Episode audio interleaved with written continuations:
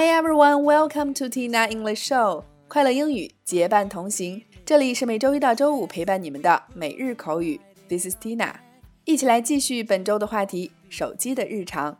那今天带给大家的表达是 My phone is dead，或者是 My phone died，我的手机没电了。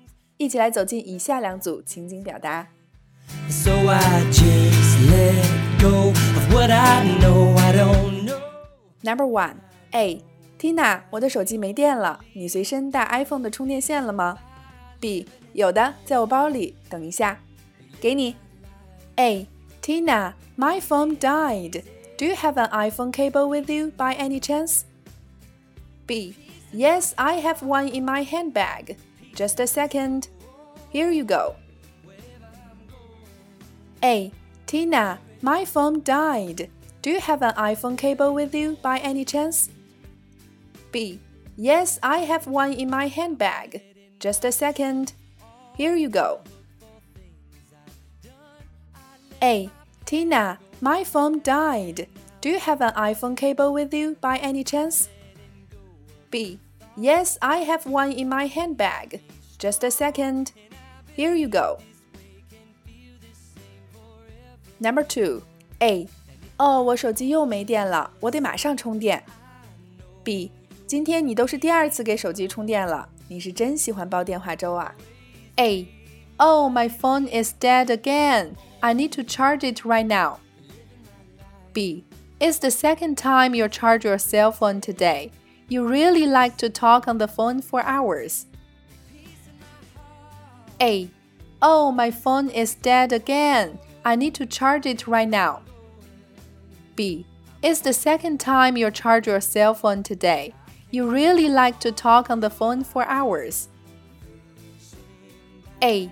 Oh, my phone is dead again. I need to charge it right now. B. It's the second time you charge your cell phone today. You really like to talk on the phone for hours.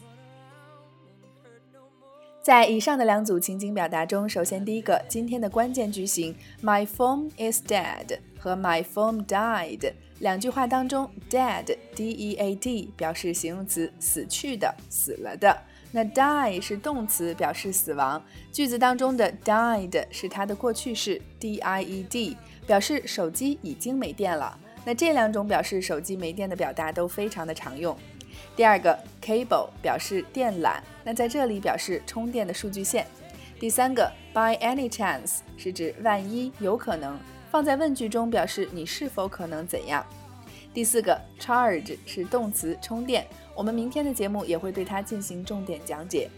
第五个，talk on the phone for hours，通话几小时，也就是煲电话粥。